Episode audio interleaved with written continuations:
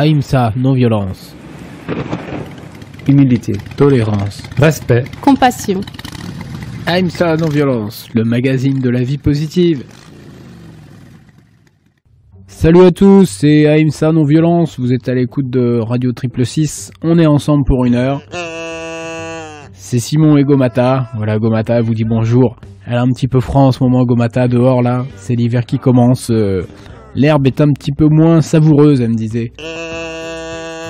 Ouais c'est ça, hein, ça fait froid aux dents quand tu mâches ton herbe Gomata maintenant. Bon ben voilà, on est ensemble pour une heure d'émission.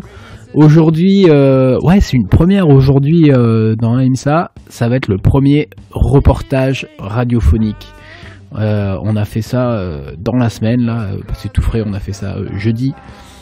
On a fait un reportage auprès de Paul qui a ouvert le Paul's Workshop. Il a ouvert son atelier. C'est un atelier de peinture époxy thermolacage. Voilà, donc ça va être une émission, euh, bah, un nouveau, petite nouveauté dans, dans les émissions, dans le magazine AIMSA. On va parler un peu plus de, de bah, cette fois-ci de thermolacage, de qui peut être. Moi, j'ai connu Paul en fait, c'est parce que je retapais un truc euh, sur ma moto et euh, je suis allé le voir. Il m'a donné un super coup de main. Donc euh, voilà, il va nous présenter un petit peu euh, tout son travail, tout son art. tout à l'heure et son workshop. Bon, on va commencer, on va se mettre un petit morceau de musique avant de passer à son interview. Mais en gros, ouais, ça va être ça le, ça va être ça, c'est ça le sommaire de l'émission d'aujourd'hui. Bon et toi Gomata, dis-moi, c'était quoi un petit peu ton kiff musical de cette semaine là? Ah ouais, t'as réécouté un petit peu ça, bah ok bah écoute, on va se passer un morceau, t'as raison, on va, on va commencer en fait l'émission avec un morceau de Bob Mould. C'est euh... Ouais, c'est ça. Ouais, elle nous disait, bah, du coup, c'est, elle aime bien, elle écoute du punk rock aussi, en fait, Gomata, vous voyez. Et elle, euh, en fait, c'est le chanteur de Yosker Du, qui sortait plutôt des albums dans les années 80, en fait. Euh, Yosker Du, c'était un groupe, ils ont commencé en 82, dernier album, c'était euh, 1987. Avec, euh, ouais, c'était Candy Apple Grey, leur dernier album, qui était vraiment bien aussi. Donc c'est un côté euh, plus euh, du punk rock tranquille avec des accents un peu indie rock en fait, voilà. C'est ça, c'est ça a influencé pas mal de groupes comme Nirvana ou euh, si vous aimez, je sais pas, les Deftones aussi ou les Pixies quoi. Vous pouvez jeter un- une oreille sur Husker Du et aussi euh, sur les albums solo de Bob Mould. Voilà, il nous a il nous a offert pas mal d'albums euh, solo. Il y a peut-être une dizaine d'albums au compteur. hein. Le dernier en date, il est de, il date d'il y a deux ans. Je me le suis pas écouté encore. Bah, on, va peut-être s'en passer dans les prochaines émissions. Mais là, euh, Gomata, elle voulait euh, écouter. euh, c'est quel morceau que tu voulais passer? Le, ok, le morceau City Light. Du coup, elle nous disait de l'album euh, Life and Times, qui est sorti en 2009. Voilà. Bon bah allez, bonne écoute à tous. À tout à l'heure.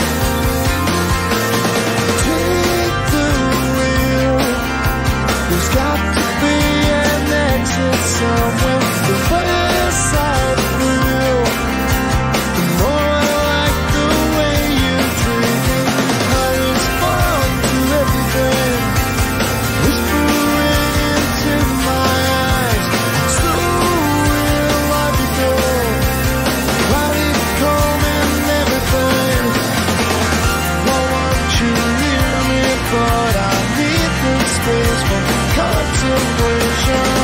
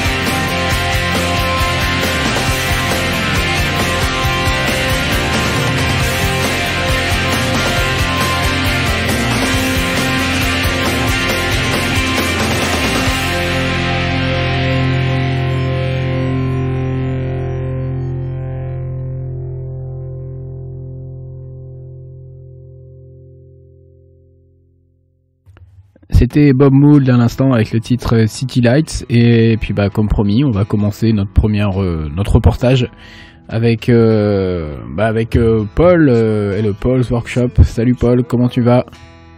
Salut Simon, ça va super et toi? Ouais, nickel. Ben, très content de faire cette première chronique euh, avec toi. Donc, ben, on est là dans ton atelier à, à If, dans la zone industrielle de If. Donc, euh, Paul's Workshop, c'est. euh, Il y a marqué quoi en dessous sur ta porte? Thermolacage. Thermolacage, voilà. Donc, tu fais du thermolacage, mais tu fais un petit peu plus, il me semble. Est-ce que tu peux bah, nous introduire comme ça brièvement, du coup, le thermolacage? Qu'est-ce que tu as besoin pour faire du thermolacage en fait? Ouais, bah le, le thermolacage, donc euh, c'est euh, ce qu'on appelle vulgairement de la peinture époxy. Euh, donc en fait, c'est euh, contrairement à la peinture liquide, c'est une peinture qui est sous forme de poudre et qu'on pulvérise sur les pièces avec euh, du matériel un peu particulier. Euh, donc tu me demandais euh, ce que je fais un petit peu plus en- un, peu à côté en plus du thermolacage, c'est en fait euh, bah, tout ce qui va me permettre de faire euh, mes peintures. Donc Mhm. euh, ça peut être de la soudure, de la préparation de surface, du décapage, du grenaillage, du microbillage, des petites réparations mécaniques à droite à gauche, tout ce qui va me permettre d'avoir bah, une bonne qualité de peinture en fait euh, finale. Ouais, voilà ça, parce que tu fais pas une peinture, disons, sur un cadre de vélo qui est un petit peu tout pété, quoi. Tu vas refaire un petit peu de réparation dessus. euh, Ouais, et puis déjà à la base, euh, le cadre il faut le démonter parce que euh, dans ce procédé, ce procédé de peinture, ça nécessite un, passage au four à 180 degrés euh, pendant un certain temps, pendant une 15-20 minutes. Donc il faut que toutes les pièces s'y prêtent.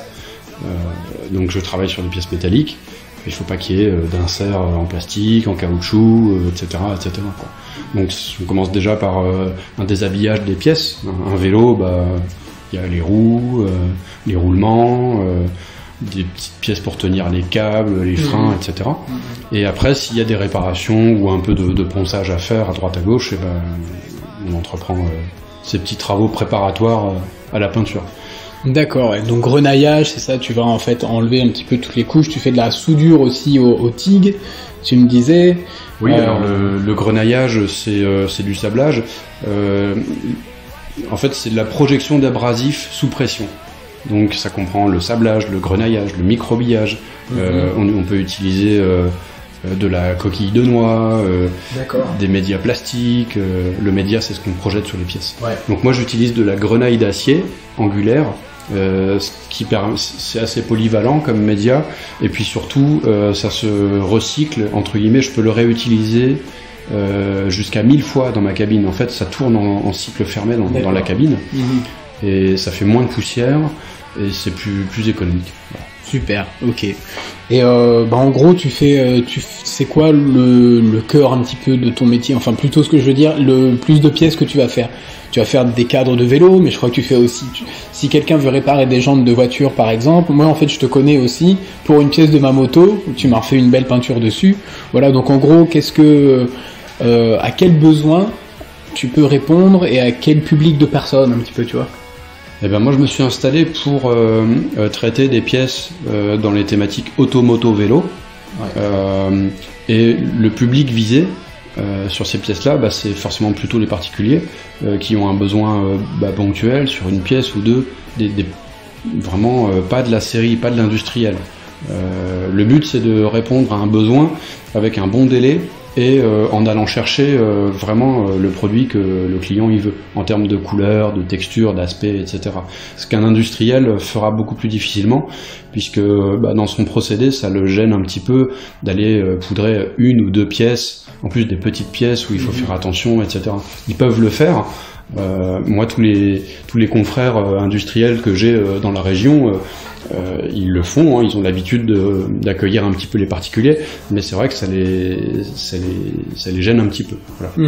Et puis ils n'ont pas forcément des super bons délais. euh, forcément, le particulier, on le fait attendre un petit peu plus qu'un client industriel régulier qui vous envoie euh, des centaines, des milliers de pièces. Quoi. Voilà. Donc moi, l'idée, c'est de répondre le plus rapidement possible et avec une qualité, un soin vraiment très poussé sur chacune des pièces. Super, ok. Bah, je crois que tu as aussi un Instagram, c'est ça où on peut aller voir un petit peu les différentes photos de, de tout ce que tu fais, ton travail déjà pour, pour pouvoir se donner une idée un petit peu quoi. Ouais, il y a Instagram, euh, paulsworkshop.fr. J'ai un site internet aussi, c'est la même adresse en fait euh, partout, paulsworkshop.fr. Euh, on voit un peu sur Google, il y a des petites photos sur le, la, la fiche Google. Euh, il y a une page Facebook qui est liée à l'Instagram et puis euh, le site internet que j'essaie de faire vivre euh, en mettant des photos assez régulièrement euh, euh, pour, pour montrer un petit peu, pour inspirer les gens quoi. Ok, super, bah, je te remercie. On va s'écouter un petit morceau de musique et on va continuer avec l'interview avec toi après. Mais là, on va se passer un petit morceau de musique en tentant un petit intermède. À tout de suite.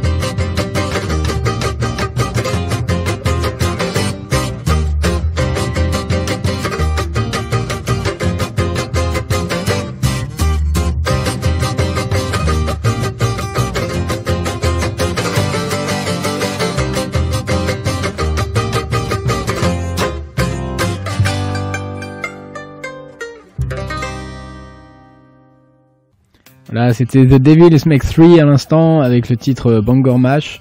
Ça, c'était la sélection musicale de Paul. Et on continue d'ailleurs notre reportage avec lui. Donc, on est euh, bah, dans le Paul's Workshop. C'est quoi l'adresse précise? S'il y a des gens, c'est dans la zone industrielle, euh, derrière le, le Leclerc de If en fait. Hein, voilà. Bon après, ça. vous pourrez retrouver euh, bah, facilement sur Google. Hein, les gens, euh, s'ils Ouais, cherchent, de toute façon, je pense. Google, euh, sinon, euh, pour ceux qui veulent noter, c'est euh, 10 rue des Bourreliers euh, à Yves. Super, Voilà. Génial. Ok. Et donc, euh, bah, on va continuer un petit peu sur la présentation du thermolacage et la peinture époxy. Euh, là, il y a un cadre, par exemple, devant moi, devant mes yeux. Il est un cadre de vélo. Il est, euh, il est noir avec un dégradé après qui va sur le rouge. Et il y en a un autre derrière. Il a une couleur un peu bleu profond, bleu nuit, vieux et violet, et ça tire sur le Euh, Il y a un beau dégradé, mais en fait, ça fait des trucs de ouf. C'est Ouais. vraiment des belles couleurs. hein. Ouais, ouais, ouais, bah c'est des poudres euh, euh, métallisées avec beaucoup de paillettes, donc ça donne des effets super sympas, surtout sur les vélos. Ouais. Et ça, c'est des essais de, de dégradé que j'ai fait qui, bah, c'est assez concluant, ça marche plutôt bien, c'est cool. Ouais. C'est très sympa. euh, sur des cadres de vélo en dégradé comme ça, quoi. Mais Mhm. D'ailleurs, le noir et rouge, en fait, c'est un, c'est le, c'est une, une, une dame qui m'a demandé de lui montrer ce que ça donnait sur un vélo pour le faire, euh, pour que je fasse la même chose sur son, le vélo de son fils, en fait. Et elle voulait le voir en vrai. D'accord. Donc, euh, avant de passer commande entre guillemets, bah, je lui ai fait le, un cadre de démo comme ça, quoi. D'accord, ouais. Bah ouais, le résultat, il est franchement cool. Tu fais pas mal de, ouais, de vélo, de BMX aussi. Euh, bah, des pièces moto, c'est ça, des jantes de voiture. Tu peux refaire une jante de voiture. Alors de quelle couleur tu peux faire des jantes de voiture, par exemple? Bah, les jantes de voiture, euh, moi c'est un peu anecdotique, j'en fais, ça, ça me plaît, mais euh, il y a des enseignes qui sont spécialisées là-dedans et puis euh, euh, qui vont euh, te prêter une voiture, qui vont, ils vont être beaucoup plus réactifs que moi là-dessus. Euh, et puis en fait les, les gens avec les jantes ils sont ils ont un peu moins euh, pas d'imagination mais une jante faut que ça soit gris métallisé, noir, euh, rarement blanc mais hum, il se lâche pas autant que sur un vélo. Ouais, C'est un, un vélo, c'est un objet personnel, tu vois. Et les gens qui viennent, ils veulent vraiment le mettre en valeur, euh, soit en sauvant un vieux biclou de la grand-mère ou du grand-père, soit c'est leur vélo, ils ont l'habitude, c'est leur délit, ils l'utilisent tous les jours et ils veulent le mettre en valeur, etc. Quoi. Mhm. Alors qu'une jante, c'est juste euh, des roues, quoi. C'est les ouais. roues de la voiture. Alors elles sont un peu abîmées, tout ça. Ils ont appris que bah on peut refaire les, les jantes de la, de la voiture, euh, donc ils viennent. Mais euh, ils se lâchent moins sur les roues. Mhm. Contrairement aux Américains, par exemple, euh, eux, ils, ils se tapent des gros gros délires sur les jantes, Ouais. avec euh, Ouais, justement des dégradés, des jantes bicolores, ils font euh, l'intérieur de la jante d'une couleur, le voile d'une autre couleur, tout ça, ils, sont complètement malades euh, aux. États-Unis. En France, on est assez sobre sur les sur les jantes. Et d'ailleurs, tu regarderas toutes les voitures autour de toi, elles sont noires, grises, Voilà. foncées. Et tu regardes tous les vélos. Les vélos, par contre, les gens ils se font plaisir. Et moi, j'adore ça. Mhm. J'adore ça parce que bah, tous les projets sont différents. Mhm. Voilà. Yes, super. Et euh, bah, c'est quoi un petit peu le process? Alors je te voyais tout à l'heure justement, tu as un pistolet et t'appliques une poudre, c'est ça, sur le cadre, donc euh, que tu as un petit peu euh, refait avant, que tu as grenaillé, etc. Ouais. Euh, donc c'est quoi un peu le, c'est quoi la différence aussi entre une peinture époxy et euh, moi disons si je veux refaire moi-même mon propre vélo avec une peinture métallique de chez Leroy Merlin, c'est quoi la différence en gros? Et ben, euh, toi, tu vas utiliser une peinture euh, liquide. La différence entre le thermolacage et la peinture liquide, eh bien, c'est l'absence de solvant. Dans une peinture poudre, il n'y a pas de solvant. Le solvant en peinture liquide, il te permet de transporter euh, des pigments, des additifs, etc., du pot de peinture jusqu'à la pièce. Donc avec un pinceau, un rouleau, un pistolet, etc.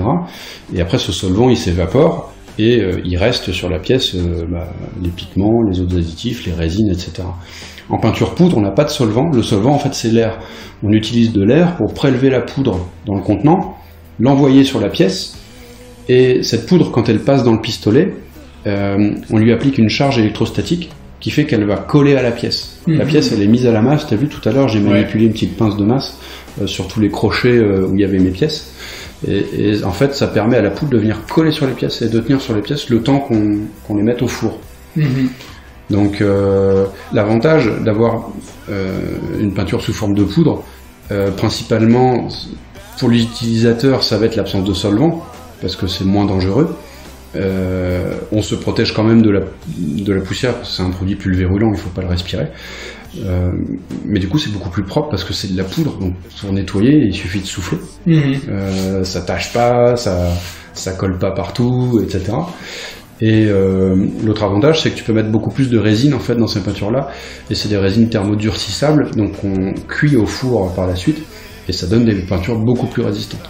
D'accord. Historiquement, la peinture époxy, euh, après je t'expliquerai aussi pourquoi peinture époxy c'est pas vraiment le bon terme, mais historiquement c'est une peinture industrielle. C'est très adapté à un process euh, euh, de série, de chaîne en fait, de chaîne industrielle.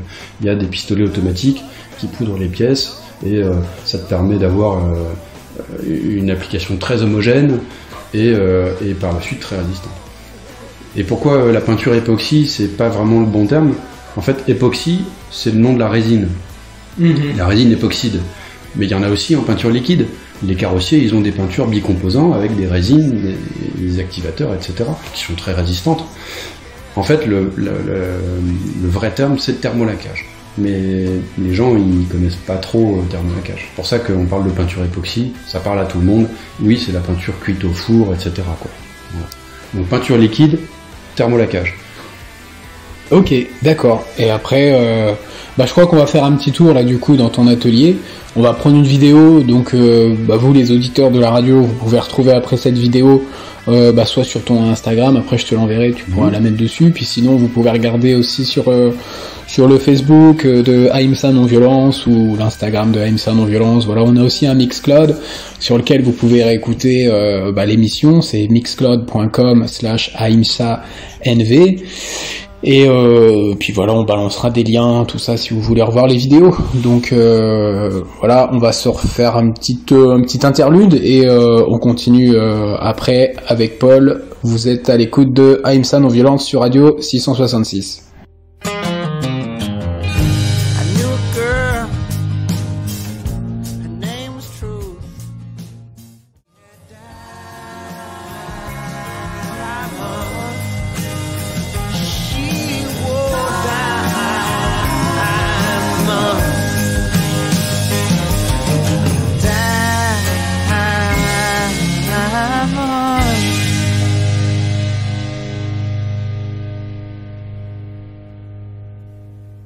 Ok, bah là on va faire la dernière partie de notre interview avec euh, Paul.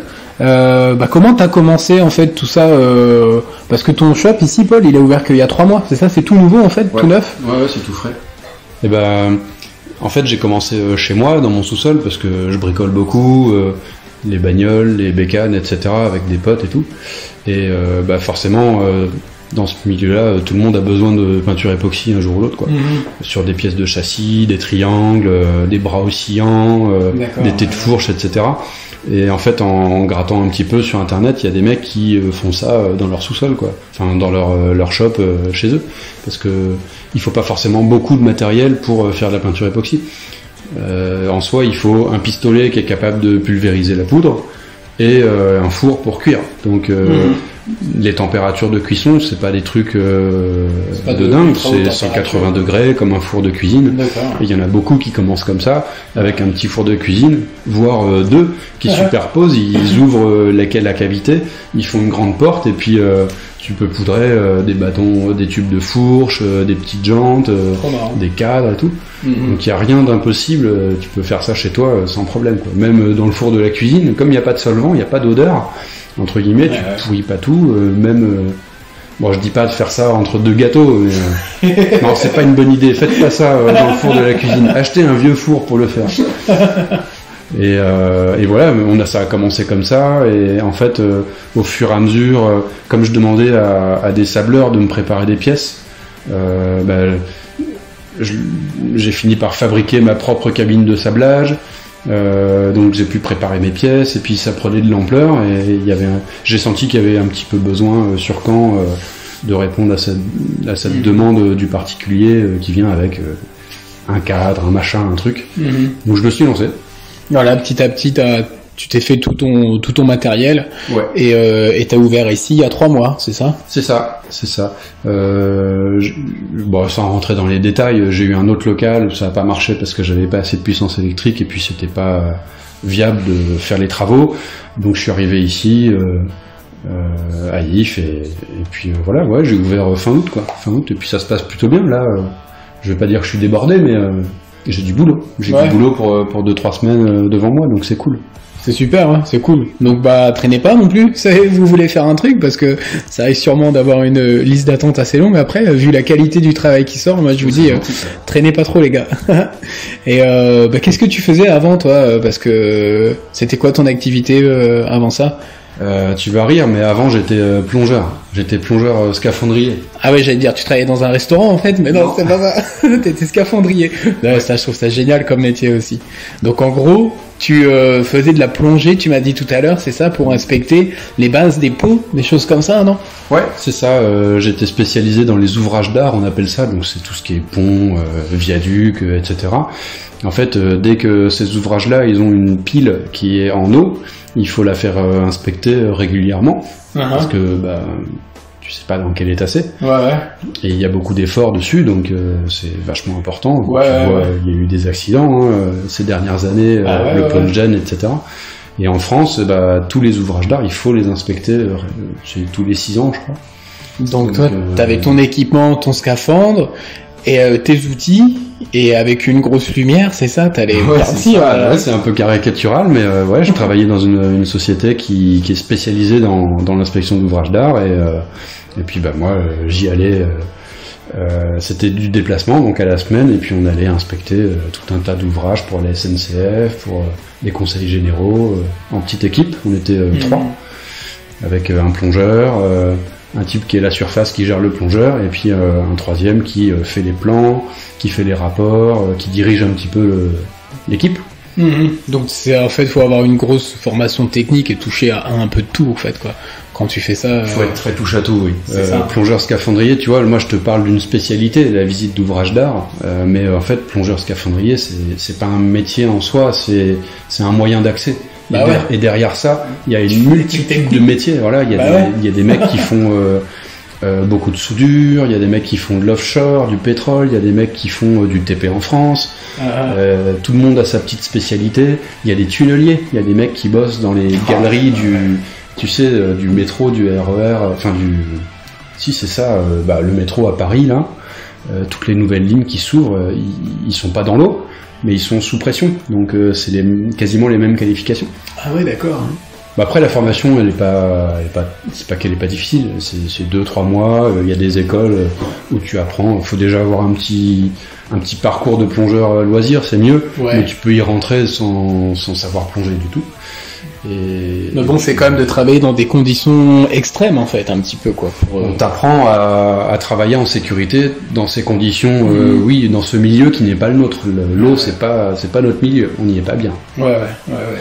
Si t'as pas ton, ton air, euh, ta combinaison, euh, tu fais pas long feu. Non, non, ouais, c'est clair. Et du coup, c'est quoi t'es, Tu t'es passionné un petit peu de plongée aussi? T'as fait de la plongée un petit peu dans ta vie dans différents autres endroits? Ouais, ouais. Euh, Normandie ou la Bretagne, non, je sais pas, c'est pas les meilleurs spots de plongée, non, quand même, en France Bah, je, je suis plongeur euh, loisir depuis depuis que j'ai 18-19 ans. J'ai passé quelques niveaux. Niveau, je, crois que j'étais ni- j'étais niveau 4, kit de palanquin, on appelle ça. Ouais, Et puis je me suis dit que ce serait une bonne idée de- d'en faire mon métier. ok, ouais. C'était une grosse erreur parce que ça tue, ça tue un peu la passion. Ouais, ouais, Tu vois pas les poissons, tu vois pas d'épave, tu vois pas ceci, cela. Et puis comme c'est du déplacement, bah, le week-end t'as pas le temps de retourner plonger. T'es t'es en Mm. famille. Et, Ouais, voilà. ouais, ouais. Moi, c'est un peu pour ça aussi que j'ai arrêté le- la plongée, c'est que le déplacement, c'est un peu dur. Mhm. C'est pas, c'est pas un secret.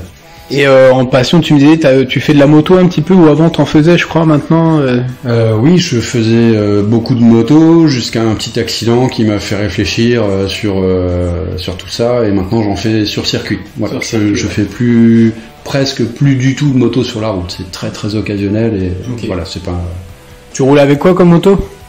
Euh, un vieux CB500. Ok. un bon CV500. Ouais, c'est pas c'est pas violent, mais euh, tu Ouais. peux quand même. euh, Ouais, on peut quand même s'amuser, voilà, ouais, c'est ça. ouais, ouais. C'est pas ridicule hein, dans les dans les virages et tout. euh. Ouais, ça fait, c'est ça, ça doit fait des bonnes sensations, quoi. Ouais, ouais. Voilà, sans chercher euh, à avoir le gros truc non plus, quoi. Ok, ben euh, ouais, il y avait un autre petit point aussi, nous, ça s'appelle AIMSA non violence, et euh, il y avait un point bah, sympa aussi en fait sur le, ben, tout ce tout ce travail que tu fais, c'est en fait une partie, euh, comment tu l'appelais, moi je disais, euh, Économie circulaire. voilà, économie circulaire. Ouais. Euh, alors ouais, c'est en fait pas de- exactement la définition, mais en, en tout cas, euh, dans l'idée, c'est qu'on prend des vieux trucs et puis euh, on les remet en état. C'est ça, voilà. C'est pas de consommer, jeter, consommer et racheter toujours des trucs neufs, Ouais. mais comment on peut euh, bah, rénover les choses et euh, Ouais. voilà consommer de manière un peu plus euh, intelligente, responsable, quoi. Ouais, je, je soutiens à 200% toutes ces démarches de, de remise en état, de de, de, de, de maintien en état euh, les gens qui viennent me voir avec des vieilleries, euh, des vieux volets, des vieux machins, des vieux trucs qui me disent on peut pas faire un truc, etc. Si c'est pas un gruyère euh, rongé par la rouille, euh, moi je dis bah ouais, carrément à 200%. Et puis euh, même si euh, on n'a pas le budget ou si ça coûte cher, etc. J'essaie de faire des petits tarifs parce que bah, c'est toujours mieux d'utiliser, euh, de remettre en état quelque chose qui existe déjà, qui a déjà été produit, euh, plutôt que de faire venir un truc de je sais pas quel pays euh, tout neuf, mais qui sera pas de la même qualité et qui va pas durer aussi longtemps et, et puis qui est pas nécessaire d'acheter. Super. Bah ouais, moi je suis entièrement d'accord avec toi et je pense que c'est un petit peu vers ça qu'on doit aller, quoi, vers un monde un peu plus euh, conscient et responsable, quoi. Mm. En fait. Bah génial. Merci beaucoup euh, pour ton, pour le temps que tu m'as accordé pour cette Ouais, interview et euh, puis bah pour ce super atelier aussi, tout ce que tu fais. Franchement, c'est un travail génial et bah, je te souhaite tout le meilleur pour continuer. Bah, merci beaucoup Simon. Avec- merci à tous les auditeurs d'avoir écouté. Avec plaisir. Bon, euh, bah retrouvez euh, Paul sur euh, son Instagram, Paul's Workshop, et aussi sur Internet. Merci à tous.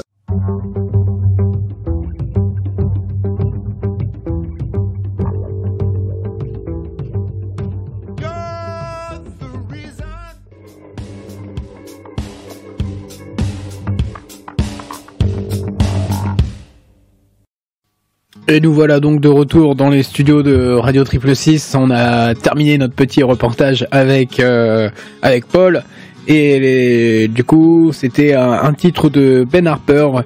Et en fait on a écouté deux titres de Ben Harper. Il y en avait un, c'était euh, un de la sélection de Paul, donc il avait choisi euh, de l'album Diamond on the Inside. Et c'était le titre euh, éponyme euh, Diamond on the Inside. Après ça, on s'écoutait un autre titre de Ben Harper qui était euh, le titre Need to Know Basis, extrait de son de tout dernier album qui est sorti il y a trois mois, qui s'appelle Bloodline Maintenance. Ça faisait un moment que Ben Harper avait pas fait d'album euh, solo. Comme il m'avait passé un morceau euh, de ça, euh, Paul, je suis allé regarder et ouais, il y a un, der- un dernier album de Ben Harper. Il est voilà, donc je commence à le découvrir en même temps que vous. Donc je peux pas vous donner plus d'infos sur cet album, mais peut-être que dans les prochaines émissions, on s'en écoutera d'autres morceaux. Voilà, il nous reste encore euh, 20 minutes d'émission. Et on va faire un petit euh, remerciement, si on peut, à tous les euh, motards qui ont fait la, euh, une manifestation euh, samedi dernier contre euh, ben, ce nouveau euh, contrôle technique euh, qui fait que euh, apparaître, disparaître comme ça depuis 5 ans. Il y a eu une mobilisation assez importante sur Caen et il y a eu une action euh, qui a été faite sur le sur le viaduc euh, de Calix, un endroit où justement la chaussée du viaduc de Calix, il y a un espèce de de petit euh, dénivelé là pour les travaux qu'ils sont en train de faire. Il y a un truc très mauvais sur la route. Après, on arrive sur un revêtement euh, dégueulasse.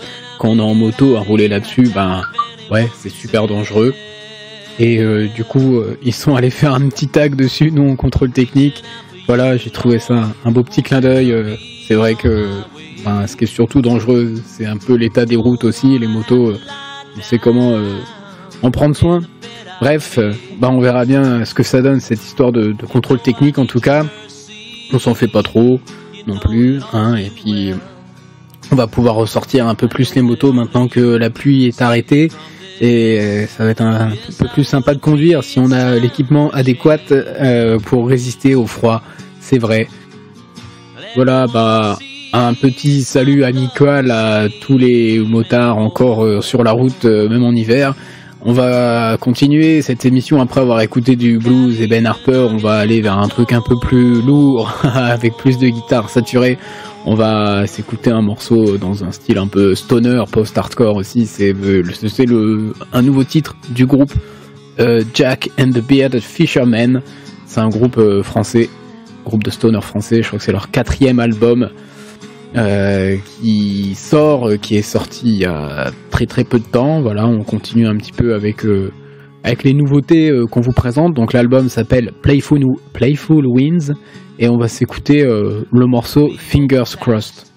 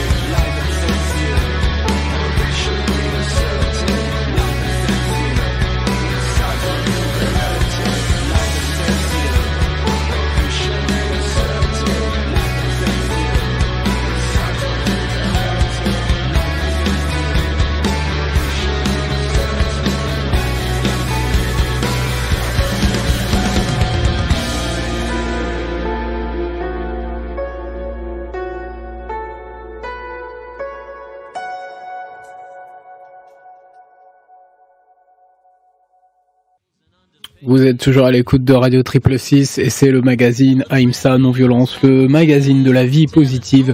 À l'instant, c'était un titre de Bleakness. Le titre s'appelait Refute, Refute Their Reality. Bleakness, euh, bah, je les ai découverts en concert il y a quelques semaines de ça. En fait, ils venaient euh, jouer avec euh, dans la release party de l'album de, de où il y avait aussi Pete Sampras, l'ancien chanteur des Burning Heads. Et euh, voilà, il jouait au BBC. Et j'ai découvert Bleakness et c'était une bonne euh, bonne claque dans ma tronche. Euh, c'était vraiment un groupe ben, très planant un petit peu, un style de punk, ouais, punk très planant, c'est ça, progressif. Punk, ouais, ah, punk accord progressif, c'est pour ça. On s'est fait une petite session, je trouvais ça allait bien après les Jack and the Beard Fishermen de continuer avec un groupe français, ouais. Ils sont de Lyon, entre Lyon et Caen en fait, un petit peu. Dedans, on retrouve euh, bah, au chant et à la guitare, c'est Nico, qui était euh, bah, anciennement aussi, euh, pendant un moment, il était à Radio 666, donc bah, on salue notre ancien collègue de la radio euh, Triple 6. Il était aussi aux commandes, je me souviens, le premier vinyle que j'ai dû acheter, c'était à Paranoid Records, qui était tenu par Nico, rue Caponnière, à l'époque, je crois que c'était le tout premier magasin, c'était genre la première fois euh, que je, la première fois de ma vie que je mettais les pieds chez un, chez un disquaire. Et euh, première fois que acheté un vinyle aussi. Bah voilà, plusieurs années plus tard, je suis toujours à écouter des vinyles, donc euh, bah merci aussi à tous les petits disquaires indépendants qui continuent d'exister euh, malgré les difficultés actuellement hein, pour pour sortir, pour faire de la musique. hein, tous les projets qu'on veut faire maintenant, c'est quand même assez difficile dans le avec euh, le, contexte actuel. Merci à tous les groupes de continuer aussi de sortir des albums. euh, alors des albums physiques, hein, c'est vrai que ça se fait de, moins en moins. Euh, Beaucoup maintenant, ça sort juste par internet, sur Bandcamp, etc. Beaucoup de gens écoutent uniquement la musique maintenant, comme ça sur sur les supports digitaux, mais bah, c'est cool aussi d'avoir des beaux objets, hein, des beaux vinyles ou des CD, voilà, avec des belles, un bel artwork dedans, puis on peut avoir l'objet entre ses mains, et, et ça, ça traverse les années. Parce que je pense pas que les morceaux MP3 qu'on télécharge euh, traverseront les années comme un vinyle. euh, on peut toujours écouter des vinyles qui datent de, de 50-60 ans euh, de nos jours. ça marche toujours.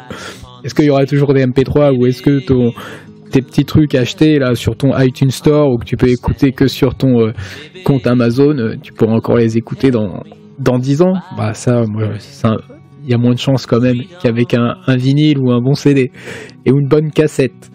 Voilà. Ben, euh, on va peut-être euh, continuer, euh, terminer ce magazine à IMSA non-violence par quelques paroles de sagesse hein, quand même. Un petit peu notre marque de fabrique aussi ici dans, dans non-violence. On a bah, fait une émission plutôt une émission de bonhomme un peu si je peux dire avec notre interview avec Paul. Et euh, on va du coup essayer de finir euh, dans, le, dans le style AIMSA. Donc on va terminer avec quelques petites euh, paroles de sagesse. J'ai trouvé une petite vidéo sur internet très très court qui dure une minute de Radhanath Swami. Radhanath Swami c'est un sage, c'est un moine hindouiste. Il a notamment écrit le livre The Journey Home qui raconte tout le voyage qu'il avait fait dans les années 60 ou 70. hein. Il était parti, euh, il était parti en autostop euh, de d'Europe pour aller jusqu'en Inde et ça a été euh, tout un périple quoi. C'était vraiment un beau, un beau livre à lire et euh, maintenant il donne beaucoup de, de conférences comme ça sur la sagesse issue des Védas. Donc on va s'écouter une petite un petit extrait de d'une de ses interventions qui s'intitule euh, What like, euh, ce que le manque d'amour nous fait. Et donc voilà, c'est un petit euh, bah, on va se l'écouter après hein, on le commentera un petit peu. Le manque d'amour, le manque de pouvoir d'aimer et d'être aimé crée une telle frustration que nous devons, d'une manière ou d'une autre, l'oublier.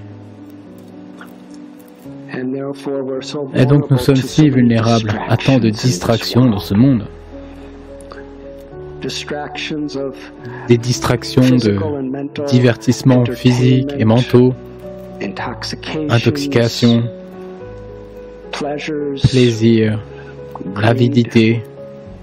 C'est ce vide du cœur qui est à l'origine de l'avidité, de l'envie de la colère, de l'égoïsme, de l'arrogance et de l'illusion.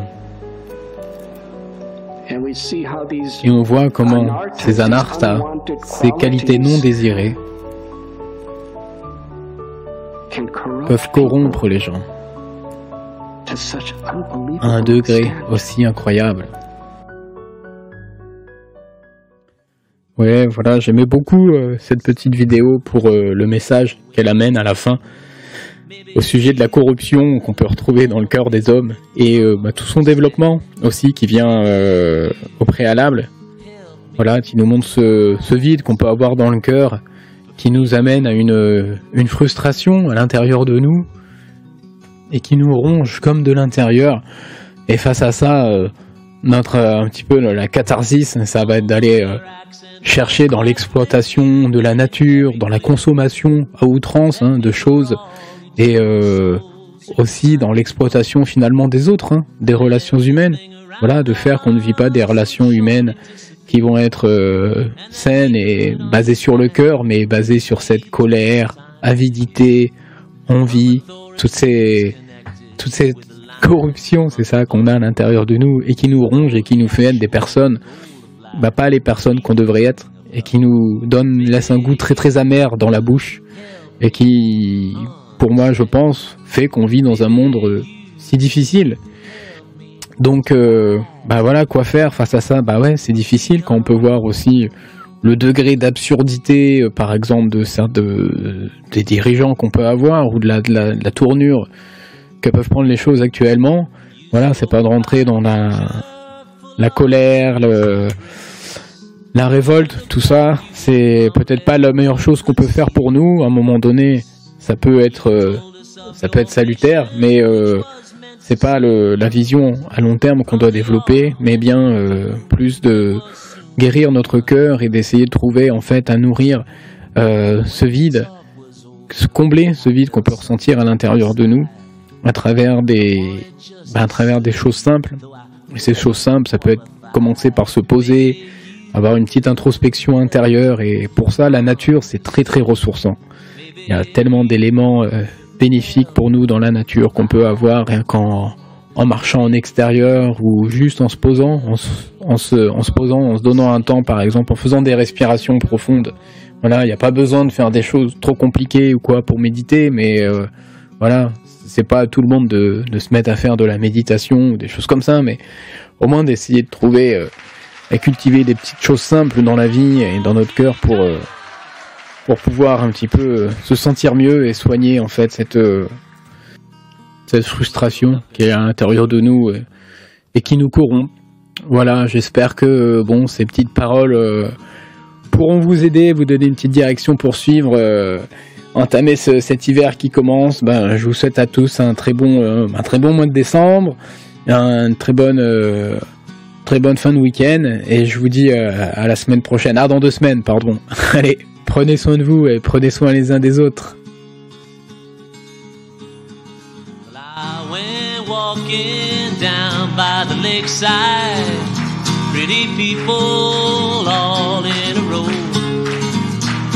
Were biking, some were boating.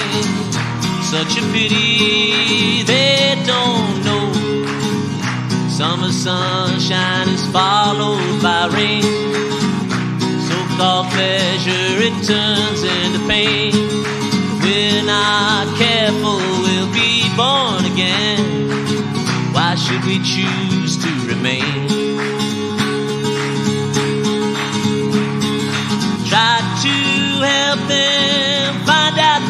Answer to the question where do we go?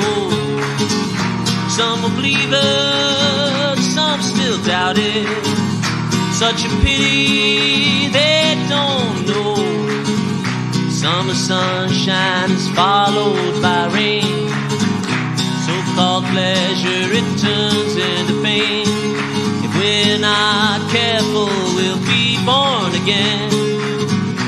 Should we choose to remain?